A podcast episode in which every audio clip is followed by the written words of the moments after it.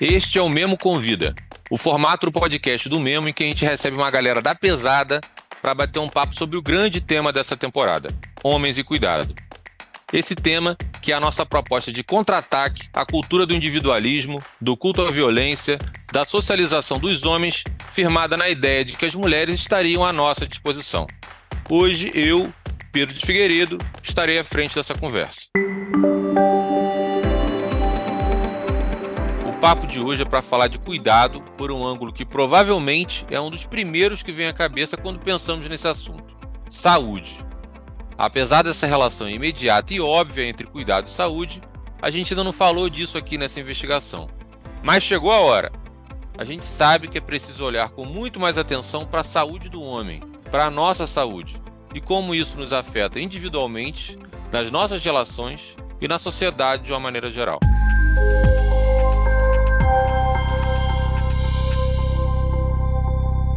Para falar de um tema tão denso e abrangente, resolvemos convidar ele, minha principal referência no debate masculinidade, a quem tenho a honra de ter como orientador do curso de mestrado em saúde coletiva na Fiocruz e o prazer de chamar de amigo meu querido Marcos Nascimento. Pô, que alegria, irmão. Valeu, Pedro. Obrigado, obrigado pelo convite. Feliz de estar aqui com vocês.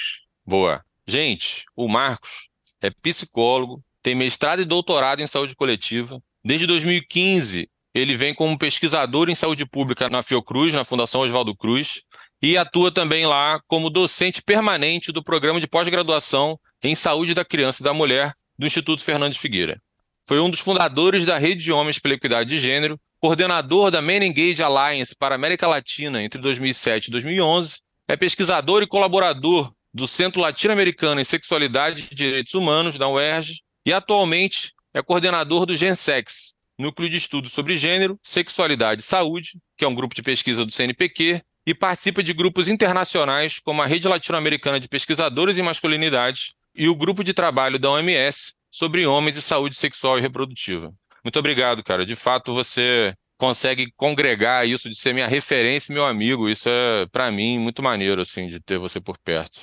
Obrigado por topar o convite. Não, feliz com o convite para falar de um tema que, que faz parte da minha trajetória, né? Então, só, não só da trajetória acadêmica, mas da trajetória ativista também, né? De pensar a questão dos homens na saúde, dos homens e a relação com o mundo do cuidado, como é que essas coisas se articulam, né? Então, fico feliz também.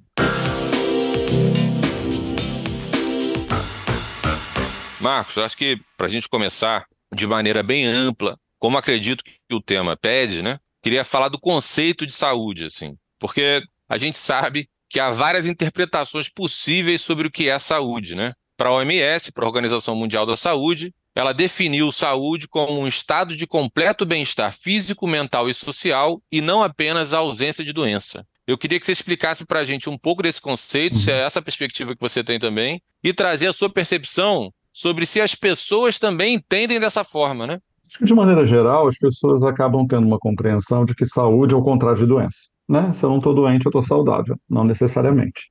Né? Então, quando a OMS ela traz essa definição de saúde, pensando em questões sociais, questões relacionadas a bem-estar, tanto na parte física, quanto na parte psíquica, quanto no meio ambiente, ela está trazendo uma dimensão muito mais ampla que é saúde. Né? Saúde não quer dizer ausência de doença tão somente, né? mas ela quer dizer é, a, a, noção né, de um bem viver, de um bem-estar.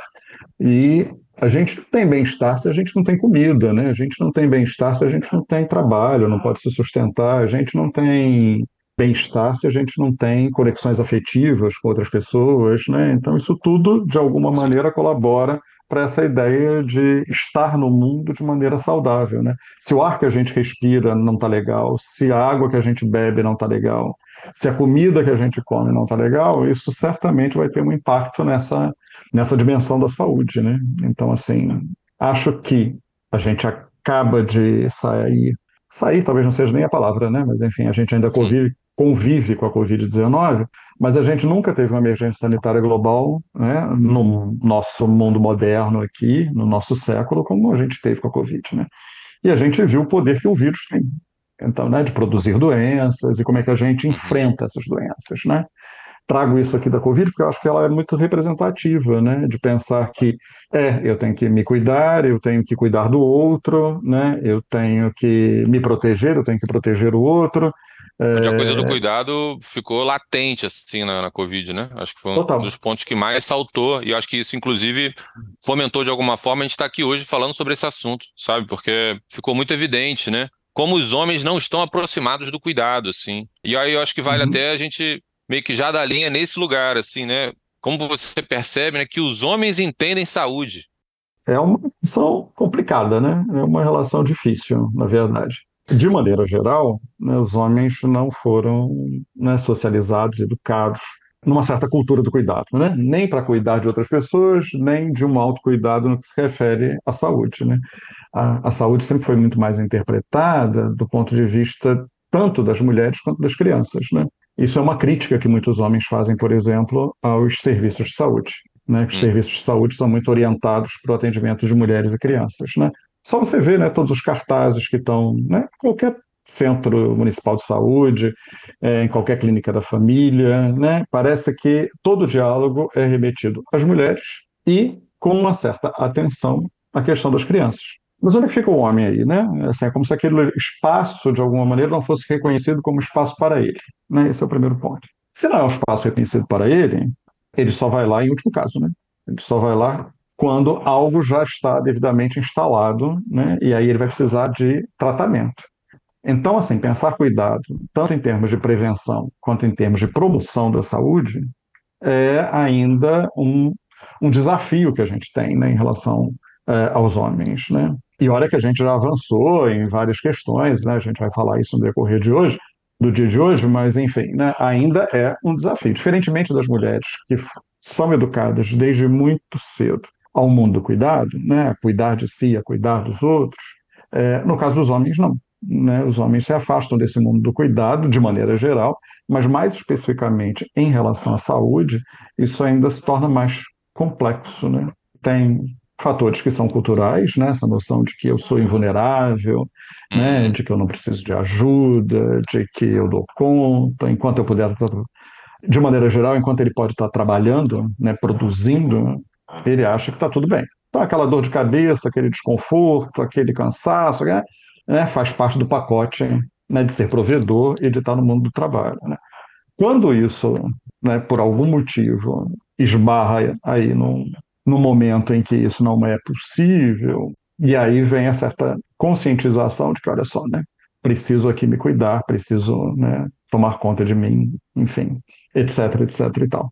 Por outro lado, os homens têm muito pouco repertório, repertório mesmo, palavra, tá? É, é muito é, interessante pensar, por exemplo, né? Isso acontece muito, né? É, se a gente estabelece uma certa linha do tempo, né? Os meninos vão ao pediatra pela mão da mãe, na grande maioria das vezes. Ainda que você tenha um aumento da participação paterna aí, mas é a mãe né, que acaba assumindo essa tarefa do cuidado né, dos meninos. Sim. E a partir do momento que eles crescem, né, ele sai da mão da mãe mão da namorada ou da companheira, e na velhice, normalmente, uma filha, uma neta, uma nora, enfim, né, o que for. O que, que eu quero dizer com isso? Né? Que é, as mulheres acabam, de alguma maneira, sendo o que eu chamo das embaixadoras do cuidado dos homens. Né? Então, elas que sabem né, o que, que ele tem de alergia, o que, que ele está sentindo, que remédio ele está tomando. Eu te ouvindo, fico até meio envergonhado, sabia? Em nome dos homens, né? E em alguma medida, porque eu também me identifico um pouco com isso, né? Eu acho que na minha relação aqui, acho que eu não consigo colocar a Gabriela como embaixadora do meu cuidado, mas minha mãe é isso, talvez ela sabe melhor que eu, né? E aí fica num lugar quase caricato, assim, né? Sei lá. Mas bom, exatamente é tudo veio, que você veio uma vergonhinha. teve, né? É, ele quebrou o braço quando tinha sete anos, ele fez uma cirurgia Uhum. quando ele tinha 12, Exato. ele é alérgico a isso, ele não pode tomar determinado remédio. Então, assim, quando você está no consultório médico, né, e pergunta para um homem o que, que ele está sentindo, normalmente ele olha para a acompanhante do lado, para ela falar sobre os sintomas que ele tem, Doido. ou sobre seu histórico de saúde, ou seu histórico de doenças, de intervenções, de alergias, de medicamentos, etc. E, tal. e chega a ser caricato. né? E eu estou aqui carregando nas tintas propositalmente, mas assim, chega realmente a ser caricato, né? É como se ele não tivesse repertório para falar sobre, sobre o que ele está sentindo, né? Não consegue fazer conexões, estabelecer correlações. É, isso é muito comum, né? E mais surpreendente, você podia pensar, ah, Marcos, mas você está falando isso de uma certa camada social, com do homem hétero ali, né? O, o, o tio do churrasco, né? Vem na cabeça, assim, né? com menos escolaridade, é por isso essa falta de repertório. Não, não tem a ver com escolaridade necessariamente, né? Acho que tem a ver produção mesmo, né? Produção cultural, né? Dessa relação dos homens com cuidado, com cuidado de si, com cuidado na saúde. Então isso ultrapassa as barreiras de classe social ou de escolaridade, por exemplo, né? A gente vai encontrar isso em homens mais jovens, mais velhos, né? com mais escolaridade, com menos escolaridade, mais empobrecidos ou com mais grana, não é tão diferente assim, não a gente né, percebe no mesmo, até por conta dessa coisa toda que a gente estava falando, desse padrão de masculinidade, que diz que o homem precisa estar sempre pronto, tá ali provendo isso tudo que você trouxe, né? Ele associa muito saúde a estar tá funcionando bem, sabe assim, a estar tá apto para esse trabalho produtivo, né? De sair de uhum. casa e ir trabalhar. Eu não sei se você também enxerga dessa forma, né? Desse, dessa perspectiva de o meu papel é estar tá bem para ir para a rua trazer o, o, dinheiro de casa, por mais que isso não aconteça necessariamente mais na, nas divisões sociais que temos hoje, de família, de trabalho e tudo mais, a gente ainda acho que carrega um pouco desse entendimento, né? De que saúde significa eu estar tá pronto para trabalhar. E aí só me mexo se eu conseguir, se, se eu não conseguir mais trabalhar, sabe assim? Eu acho que você tem toda a razão. Eu acho que essa vinculação dos homens com o mundo do trabalho, né, com a ideia de ser provedor, com a ideia do trabalho produtivo, né, então eu estou bem enquanto estou produzindo, né? Se eu deixo de produzir, então algo interfere, né, no meu cotidiano, né, no meu mundo. E aí sim. E uma coisa meio de procurar. deixa de ser homem, né? É meio que assim, não estou produzindo, então assim, acabou, né? Para uhum. mim, acho que também bate num lugar desse da pessoa se mobilizar minimamente para cuidar de si, porque acho que também uhum. afeta nesse lugar da identidade como homem. Faz sentido sim, Pedro, faz sentido. Mas não é só isso também, né? Eu acho que tem uma questão. É, eu vou pegar um caso recente, que é o caso desse ator que foi atropelado na Barra da Tijuca. E o ator Kaique Brito foi atropelado nessa madrugada na Barra da Tijuca, zona oeste do Rio de Janeiro. O artista tem 34 anos. O último trabalho dele na TV foi na Record, em Gênesis, em 2021. Ele está internado no Hospital Miguel Couto, na zona sul do Rio. O estado de saúde, neste momento, é considerado gravíssimo. O motorista foi levado à delegacia para fazer o exame de alcoolemia, para saber se tinha ingerido bebida alcoólica. O resultado deu negativo. Vai numa emergência do Hospital Miguel Couto, por exemplo, especializado em politraumatismo, você vai ver quem é que está lá todo quebrado são os homens. Então, a falta de cuidado, ela também passa, por exemplo, pela questão dos acidentes de trânsito, dos atropelamentos, é, das violências. Né? Então, assim, você chegar numa emergência hospitalar, sobretudo de um, de um hospital público, né?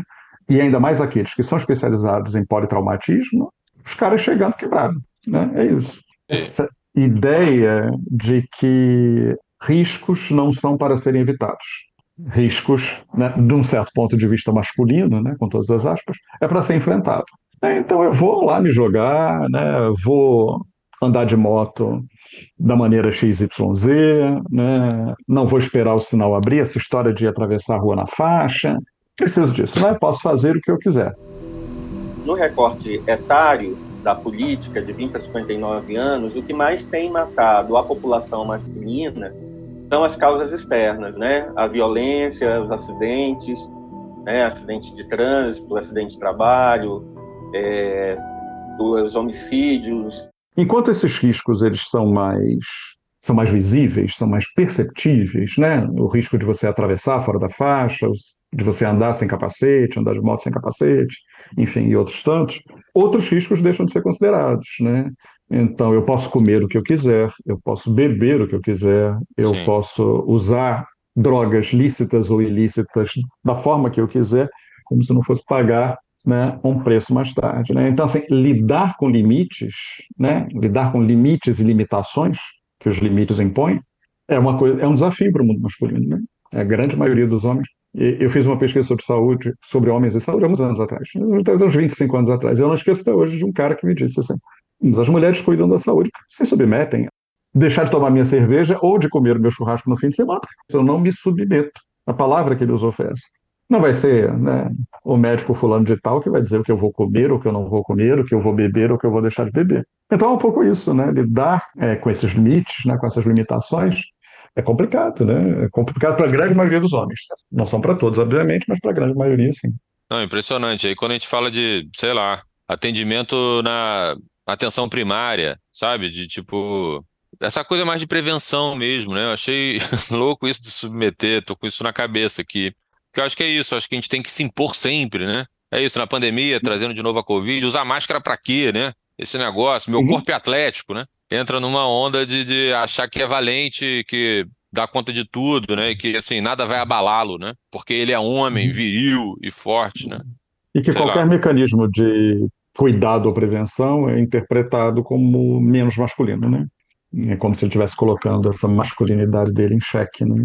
Então, assim, as mulheres se protegem, as crianças se protegem, mas ele é guerreiro, né? isso, isso não é um recorte muito heterossexual, também fico nessa dúvida, sabe? Você falou que não tem muito a ver com escolaridade, mas será que não tem um pouco a ver nesse traço cultural tão manifestado assim, né? Isso, me vem o tio do churrasco na cabeça, sabe? É, uhum. Eu sei que não é só o tio do churrasco, porque eu também me identifico um pouco com, essa, com esse perfil que você está falando. Mas entendendo essa diversidade que existe entre homens, né? No grupo de homens existem vários tipos de homens diferentes, de perfis diferentes e históricos diferentes, contextos diferentes. Dá para generalizar assim dessa forma mesmo? Acho que toda generalização é perigosa, né? Ela é, ela é complicada, né? O que que a gente tem percebido, né? Eu acho que ao longo desse tempo de estar trabalhando com o tema da saúde, né? Eu acho que tem uma questão geracional, né? Quando você é muito jovem, em que você tem muito vigor físico, né? Enfim, a morte é uma coisa muito distante, né? Os riscos são muito sedutores, né? Você não pensa muito nisso, né? Isso não está muito nesse universo, né? É, a gente vê, por exemplo, que homens que se tornam pais começam a se preocupar, né? E aí começam a se preocupar porque tem agora, né, uma responsabilidade, uhum. uma, um compromisso, né, com filhos e filhas, etc. e tal, né? Tanto que é uma das apostas que se faz né, para a entrada dos homens no serviço de saúde é justamente a questão do pré-natal e da paternidade, né? Que é um momento em que você está ali no serviço de saúde não porque você está doente, né? Mas porque você está se preparando para receber né, o seu bebê, né, o seu filho ou sua filha. Né? Então, isso tem uma conotação bacana, positiva, etc. Sim. e tal, né? E muito incentivada, inclusive, né? Apesar Mas... de ainda serem poucos, né, Marcos? Acho que ainda são poucos que, que dão esse passo, então, mesmo com mais incentivo, com essa janela de oportunidade tão escancarada, mesmo assim ainda são poucos, né? Acho que são poucos e, e são poucos também por uma série de razões, né? Porque muitas vezes os serviços de saúde também não são muito convidativos, né? Uhum. É, não é só o homem que não vai, né? Muitas vezes, né, dependendo da maneira como determinado serviço é organizado, ele também exclui. A estrutura não enxerga o homem nesse lugar também, né? É isso, tipo, esse não. incentivo que você fala da, da paternidade e tal nesse momento, é uma coisa pontual também, né? Porque não, de fato não tem muito incentivo do sistema de saúde, né? Da, da, da sociedade. Uhum. Esse entendimento cultural também se manifesta nas instituições de saúde, né? Sim, não, certamente, né? Certamente. Né? Então, assim, né, o que a gente percebe, né? É, sobretudo dentre homens gays, né? Também de uma certa faixa etária, também de uma certa classe social, né? A, a busca por, né, sobretudo por questões relacionadas à PEP e PrEP, né, fizeram uma vinculação maior com os serviços de saúde. Né? Fala um pouco para a gente de PrEP e, e, explica um pouco disso, por favor. É, é, na história da, da epidemia de AIDS, principalmente no Brasil, né, pegando o caso brasileiro, né, na história da epidemia da AIDS, então a gente passou por diferentes ondas, né, a gente já está na quarta década da, da epidemia, e hoje a gente tem medicamentos, né, que é uma prevenção da AIDS, não só né, por uso de preservativo, né, redução de número de parceiros, etc. e tal, mas também uma prevenção medicamentosa, né, que é a PrEP, que é a profilaxia pré-exposição ao HIV. Então, por conta disso, você tem muitos homens que tomam PrEP, né, e aí eles fazem realmente um acompanhamento, você tem que fazer acompanhamentos de taxas no sangue para ver como é que né, seu organismo está reagindo, etc. e tal, acompanhamento de taxas hepáticas, renais, etc. e tal. de maneira geral, os homens vão lá três vezes por ano, quatro vezes por ano, aproximadamente, né? O uso da PrEP também fez, de alguma maneira, para esses homens gays, um vínculo maior com as instituições de saúde. Não é ir lá somente para buscar o medicamento, mas é também né, fazer testes, acompanhar, etc. e tal. Né? O que vai ser muito diferente do mundo hétero. Né? O mundo hétero não, não, não, não entra nessa, nessa abordagem. Né? Mas eu acho que é, isso vai marcar uma certa diferença né, dos cuidados em saúde. Até porque né? A gente está falando muito de saúde, né? muito relacionado à saúde física e à saúde é, como surgimento né? de doenças, de, né? Uhum. mas a gente tem toda uma, é, uma questão né? que também é muito difícil a participação masculina, que é as questões da saúde sexual e da saúde reprodutiva. Né? Então, assim, tratamento para infecções sexualmente transmissíveis, é, de novo, a paternidade surge né, como né, uma, mais uma janela de oportunidade né, para verificar né, se esse cara que vai ser pai ele tem alguma infecção, sobretudo sífilis, né? A gente ainda vive um impacto muito grande da sífilis congênita, né? Muitos bebês nascendo com sífilis, porque não basta a, a mulher gestante se tratar da sífilis se o parceiro dela não se trata, porque senão ela se reinfecta, né? É, e aí a coisa acaba é, gerando um bebê Sim. que nasce com sífilis congênita e tudo que isso implica em termos de saúde para aquele bebê, para aquela criança. Então, isso também é, é, é, um outro tabu que eu acho que a gente precisa desconstruir, né? Porque muitas vezes o que acaba acontecendo são os homens pensarem em saúde sexual ou saúde reprodutiva é chegar aos 40 anos e fazer exame de câncer de próstata, né? Do toque retal, que é um outro tabu Sim. enorme para o cuidado é, da saúde masculina, né? E também com, enfim, né? Aí tem algumas disputas se de fato é necessário ou não, exame de toque, você pode, né? Você tem condições de aferir isso de outras maneiras, né? Não necessariamente passando por um exame de toque retal com o urologista. Mas é como se isso fosse a única coisa, a única preocupação de saúde sexual dos homens, né? E um tabu, né? Porque se ele sabe que é, ele tem algum problema na esfera sexual, de novo, isso resvala na sua masculinidade, na sua virilidade, etc. E tal. Sim. É. Por isso que Novembro Azul é só sobre isso, né? Acho que a coisa que consegue alcançar os homens do ponto de vista massivo é isso, né? Por mais que seja um tabu, quando se fala sobre saúde do homem, se fala sobre disfunção erétil e, e toque retal. É, é, só isso, na verdade, né? Acho que fica muito limitado o debate de saúde do homem a essas coisas específicas, né? Como se a gente só tivesse que pensar na saúde do homem no mês de novembro, né? Por causa do novembro azul. E aí a gente, né, é uma brincadeira que eu faço, mas é uma brincadeira séria, né, dizendo assim, né, que a gente converte os homens em uma próstata que anda, né? Parece que ele só tem próstata, né? Ele passa uma próstata ambulante. Ele vai andando. verdade isso, assim. Que, é, não é que não seja importante, né, os cuidados com a próstata, né? Mas assim, a gente tem outras tantas coisas tão importantes quanto, né? E a gente hum, acaba reduzindo toda a saúde do homem a questão do câncer de próstata é, no mês de novembro. Né? Sim.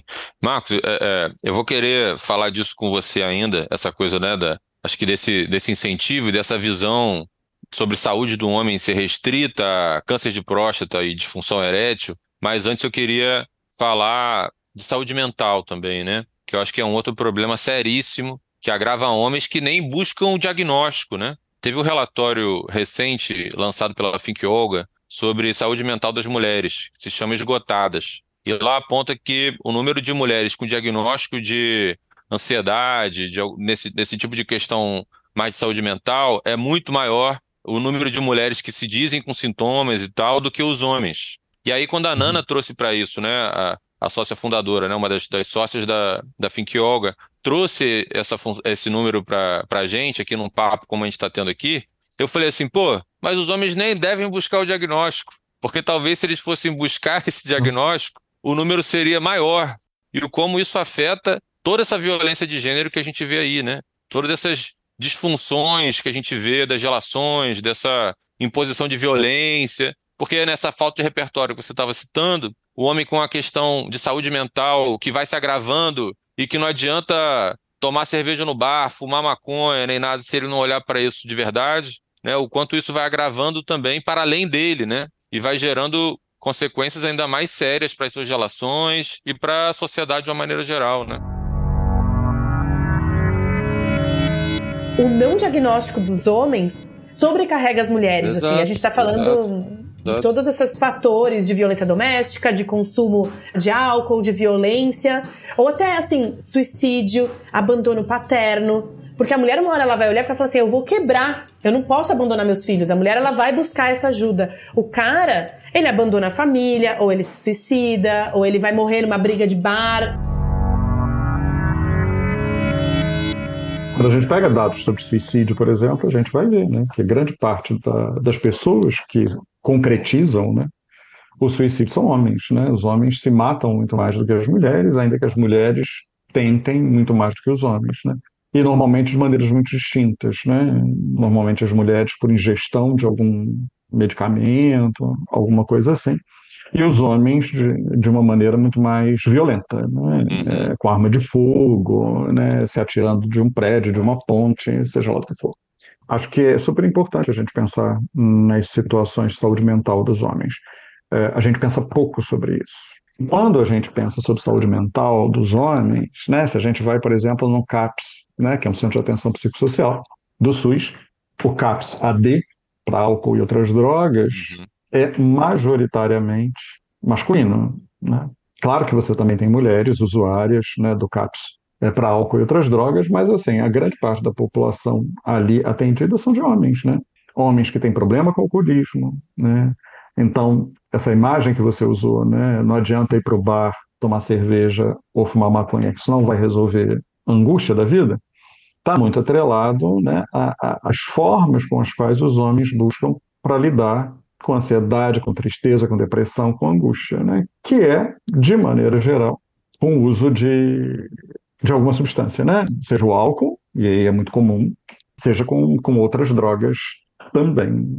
E, de novo, a gente cai na história do repertório, né? Porque não reconhece que aquilo que ele está sentindo pode ser ansiedade, Isso. pode ser depressão, pode ser qualquer outra coisa, né? Essa falta de repertório, de conhecimento e de ter com quem contar, né, Pedro? Eu fico pensando muito nisso, né? Assim, quando você pergunta para um homem com quem ele conta na hora do aperto, em alguns momentos sai a família, claro, né? A família, o núcleo familiar ali, né? mais próximo. Mas quando você pergunta se tem algum amigo para desabafar, né? Um outro homem com quem ele pudesse contar, falar, etc. e tal, na grande maioria das vezes ele vai dizer que não, né? Que ele não tem, porque isso de alguma maneira seria se diminuir frente ao outro, né? Se mostrar frágil, se mostrar inseguro, se mostrar medroso, e ele não quer fazer isso, né? Ele não quer passar por essa vergonha, né, por um certo atestado de incompetência, né, de que ele não deu conta. Como assim ele não deu conta? Né? Ele tinha que ter dado conta. E Marcos, acho que vale fazer um, um parênteses aqui, puxando a sardinha de alguma forma, porque a gente faz no mesmo, que são os grupos reflexivos de gênero voltados para homens, né? O como isso é, é, dá essa oportunidade a esses homens de estar num espaço e de criar esses vínculos, né? De se vulnerabilizar, de conseguir trazer suas questões para outros homens e onde isso seja de fato a construção de um outro lugar de pertencimento entre homens, né? Que não seja esse aí que você estava falando de achar que vai se fragilizar, porque você tem que estar tá sempre sendo o homem fodão do grupo, né?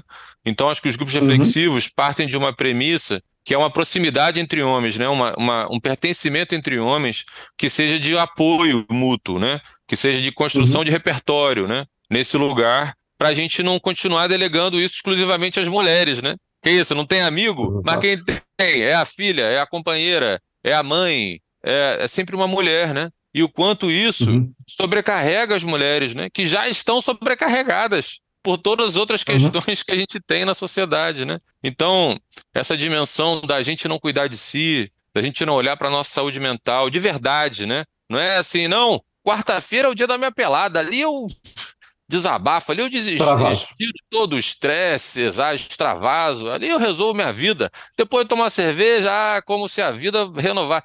Mentira, né? Então, assim, uhum. enquanto a gente continuar não levando isso a sério, achando que terapia é besteira, que cuidar da saúde mental, que entender isso como uma questão é besteira, né? O quanto isso traz como consequência uhum. para a sociedade de manter as mulheres sobrecarregadas, esgotadas, né? Uhum. Como dizem a, as nossas queridas da Think Olga lá. Então, Sim. Acho que esse assunto me pega muito, né? Esse assunto me pega muito, assim, porque é tão. É, é, é muito para além da gente, sabe? Porque talvez alguém esteja escutando aqui e esteja falando assim, ah, foda-se, eu tô cagando, sabe? Mas é isso, uhum. o cara que tá, que liga o foda-se, ele não tá só se prejudicando, né?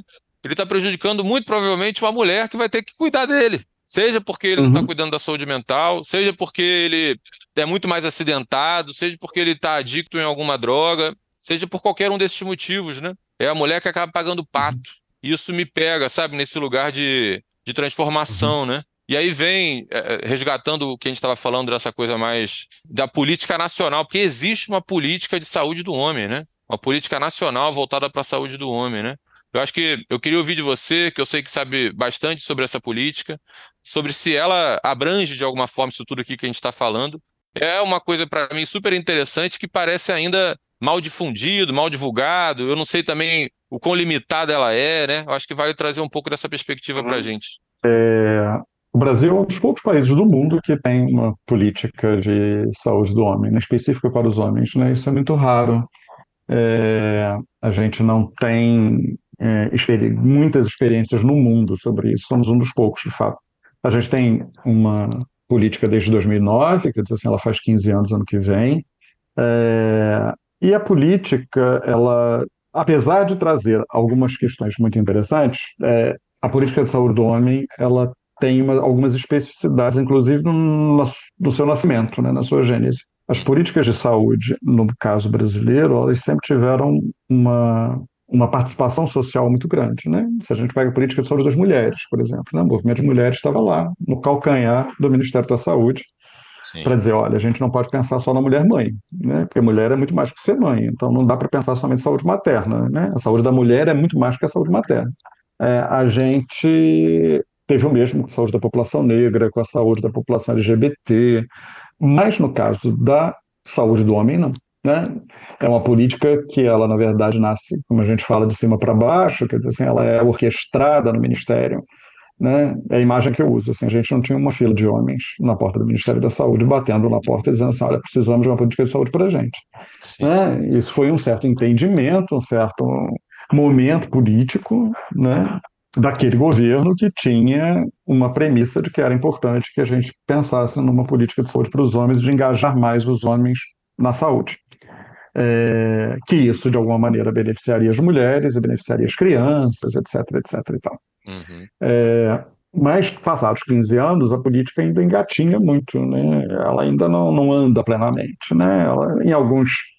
E aí vem todos os desafios, né? sem pensar que a gente é um país continental, pensar que a gente não pode somente imaginar que isso vai acontecer no eixo Rio-São Paulo, Belo Horizonte, uhum. né, um eixo sul-sudeste, mas como é que a gente pensa homem quilombola, homem ribeirinho, homem indígena, lugares que são muito distantes de centros urbanos, né, homens rurais, é, é complexo, né? Mas é complexo para as mulheres também, né? Não é só para os homens, para as mulheres também. Exato. Você tem mulher quilombola, mulher ribeirinha, né?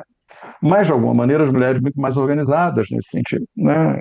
inclusive no sentido do controle social e de demandar é, do Estado né, questões relacionadas à sua saúde. A gente não vê o mesmo, né? a gente não teve um movimento de homens pela saúde.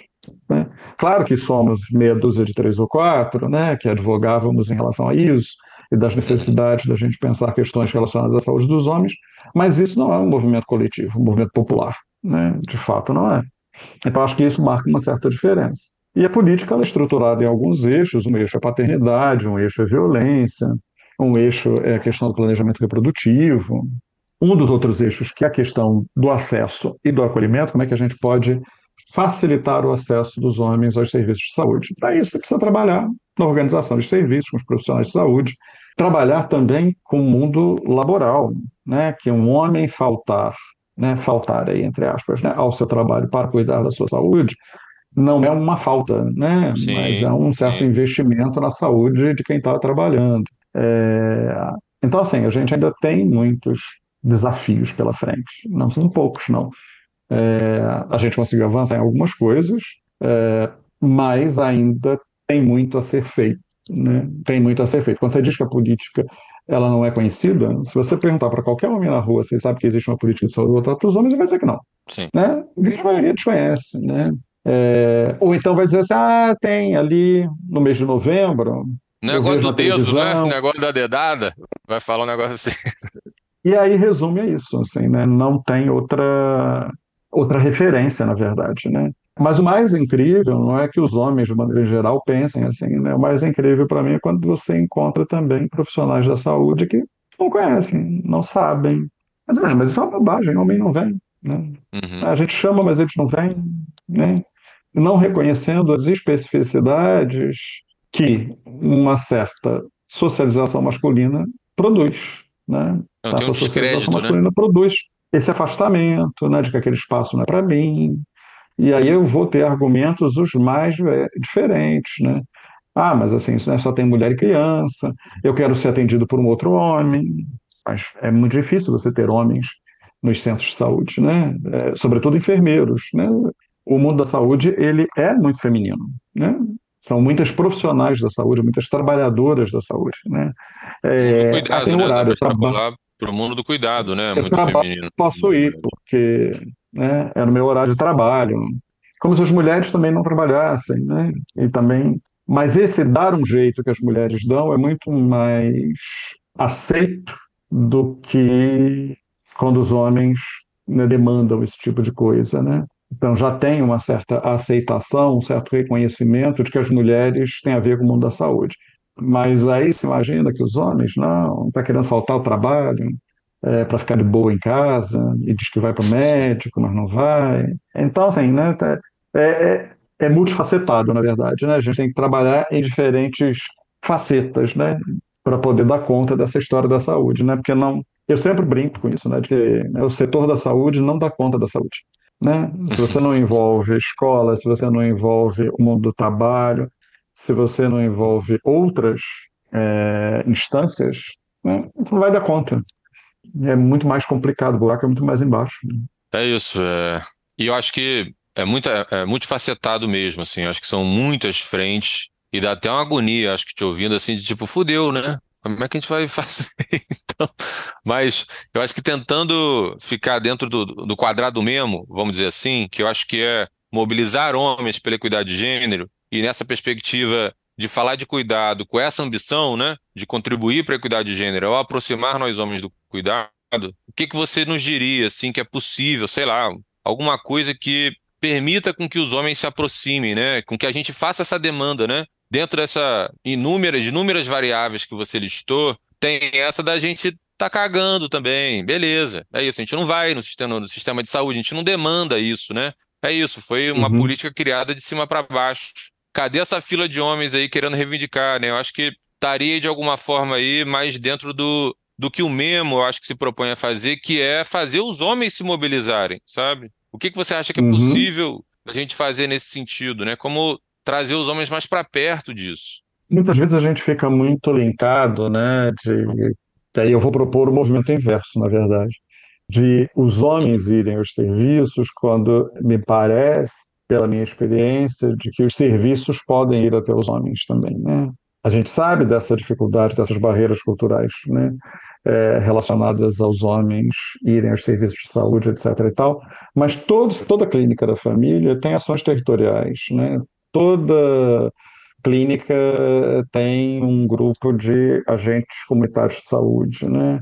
Que andam pelas comunidades e andam pelos bairros e podem fazer isso essa ponte, né? Porque eu acho que é, é uma via de mão dupla, né? Não adianta somente a gente pensar que a gente vai né, mudar os homens no sentido de que eles vão aos serviços e vão demandar muito mais coisas, se a gente também não pensa que os serviços podem ir até onde eles estão, né?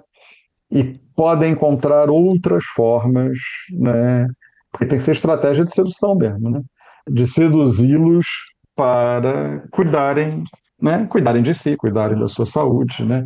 Então hoje, né, é, é, a gente, pelo menos aqui no Rio de Janeiro, né, tem uma cultura muito grande da história do corpo, né? Então assim, né, você uhum. vai ver a gente andando de bicicleta, correndo, caminhando, enfim. Eu acho que é um pouco aproveitar determinadas questões ali colocadas para a gente poder falar, né?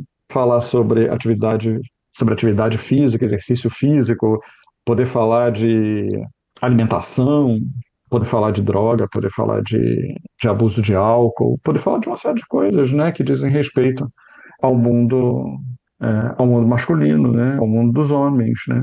Então, acho que essa é um pouco uma via de mão dupla, né? Assim, por um lado, é, demandar dos serviços, mas por outro lado também os serviços poderem ir aonde esses homens estão. Sim. Mas nessa via de mão dupla, é isso, né? Tem essa responsabilidade das instituições, do serviço de saúde. Eu acho que você, como um cara da Fiocruz, eu acho que tem muito isso com essa preocupação e eu acho isso muito maneiro de ser dito, né? E afirmado, porque de fato não é só uma responsabilidade do indivíduo, né? Não é só uma responsabilidade ali da pessoa e, e tudo Exatamente. mais. Mas tem uma responsabilidade aí que é dos homens, né? É isso, você estava falando do movimento de mulheres, muito mais organizado, com demandas concretas e, né, disputando isso, assim. É claro que para a gente, a gente nem se dá conta de que precisa disputar alguma coisa de tão privilegiado que ainda somos nessa sociedade, né? Mas é isso, como trazer essa parte da, da, da via de mão dupla, né, da nossa via, como a gente acelerar um pouco isso, assim, se você pode trazer algum tipo de luz para essa aproximação. Pois é, super né? interessante pensar. A gente teve esse ano, né, a Conferência Nacional de Saúde, que aconteceu em julho, lá em Brasília, né, uhum. como retrato das conferências municipais e das conferências estaduais. Quando você vê o relatório da Conferência Nacional de Saúde, sobre saúde do homem ali, nada. nada. Esse foco, ele realmente ele tem que ser em, em diferentes esferas, em diferentes âmbitos, né? Você trouxe uma coisa que me parece super interessante, né, que é a coisa dos grupos reflexivos, né? Assim, o quanto a gente faz uma certa aposta, né, de que esses homens que participam desses grupos, do grupo do Memo ou de outra, enfim, sim, né, sim. É, instituição, outra iniciativa, outro projeto, outra organização, é, eles possam funcionar como multiplicadores para outros homens, né? inclusive no sentido de falar abertamente sobre algumas coisas, né? Em relacionadas à saúde. Ah, fui eu médico, agora tive que reduzir o sal, tive que reduzir o açúcar, tive que. É. Mas, assim, né, trazer isso como um assunto cotidiano, prosaico, sem grandes pretensões, mas ao mesmo tempo mostrando que, olha, né, tô atento a isso. Sim. Eu lembro quando você me contou a história de reduzir o seu consumo de carne. É isso, eu falei que uh, virei vegetariano. É assim, e qual é o próximo passo então, Pedro? Começar a dar bunda? Falei, que isso, gente? Só não vou Olha o passo, mais né? carne. É um passo né? gigante, né? Mas é um pouco isso, né? Eu, eu, conversava com dois primos meus, são irmãos, inclusive, e os dois fizeram vasectomia há pouco tempo, né? E isso entrou lá no papo familiar, né? Assim, o quanto eu acho que é importante ir desconstruindo, desmistificando determinadas questões, né? Então, assim, a questão do cuidado em saúde, a questão da vasectomia, a questão do novembro azul, a questão da saúde mental, né? Quanto mais a gente falar sobre isso, menos peso isso vai ter, né? Isso vai sendo incorporado. E aí é uma aposta que as futuras gerações consigam fazer isso de uma maneira muito mais tranquila, né? Do que a minha geração, por exemplo.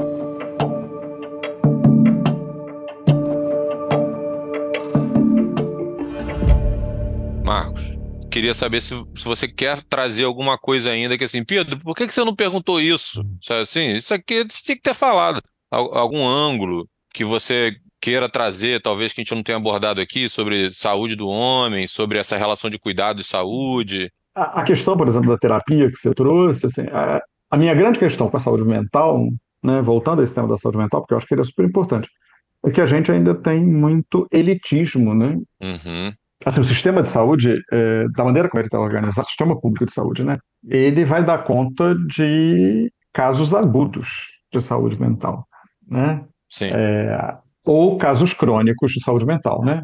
E tem isso, né? Ou é agudo ou é crônico, né? Mas, né, para os neuróticos normais, com todas as aspas, a gente ainda tem um certo elitismo em relação à saúde mental, né, que a gente precisa rever. Claro que hoje você tem hum, algumas possibilidades, mas todas as universidades que têm curso de psicologia oferecem atendimento comunitário, né? sim. Você tem né, a própria terapia comunitária como uma possibilidade, né? Então, assim, a gente tem que pensar bastante bem sobre isso para a gente poder avançar e democratizar essa saúde mental, né? Que ela não fique restrita, né, a consultórios privados, né, de terapeuta A, B ou C, Sim, né? Porque o sistema público, da maneira como ele está organizado, ele vai dar conta, né, ou de casos crônicos, casos crônicos pesados, né, psiquiátricos, né, é, e vai dar conta com todas as fragilidades que o sistema tem para dar conta disso. Mas, enfim, né, isso é uma possibilidade. E de casos agudos, né, de depressão, de ansiedade, mas, de novo, né, sempre na esfera da psiquiatria. Né? Então, assim, como é que a gente pode né, dar esse passo para democratizar mais é, as questões de saúde mental e acesso à saúde mental, né? Porque saúde mental não se faz só nos espaços institucionais, né? Mas é pensar que lazer faz parte, né? Uhum. É, da saúde mental, né? Como é que a gente pode, de fato, democratizar isso, né? Promover isso, né? Como você gosta de falar, né? Essa isso. promoção da, de uma boa Exato. saúde mental, né? Exato. Né? Que a gente Marcos. não fique engessado nas caixinhas, né? Uhum, uhum. Marcos, acho que só tenho te agradecer. É isso. Não esperava nada menos do que uma masterclass né, de, de Marcos Nascimento aqui pra gente. É, muito Temos, obrigado. Pedro Figueiredo. Temos.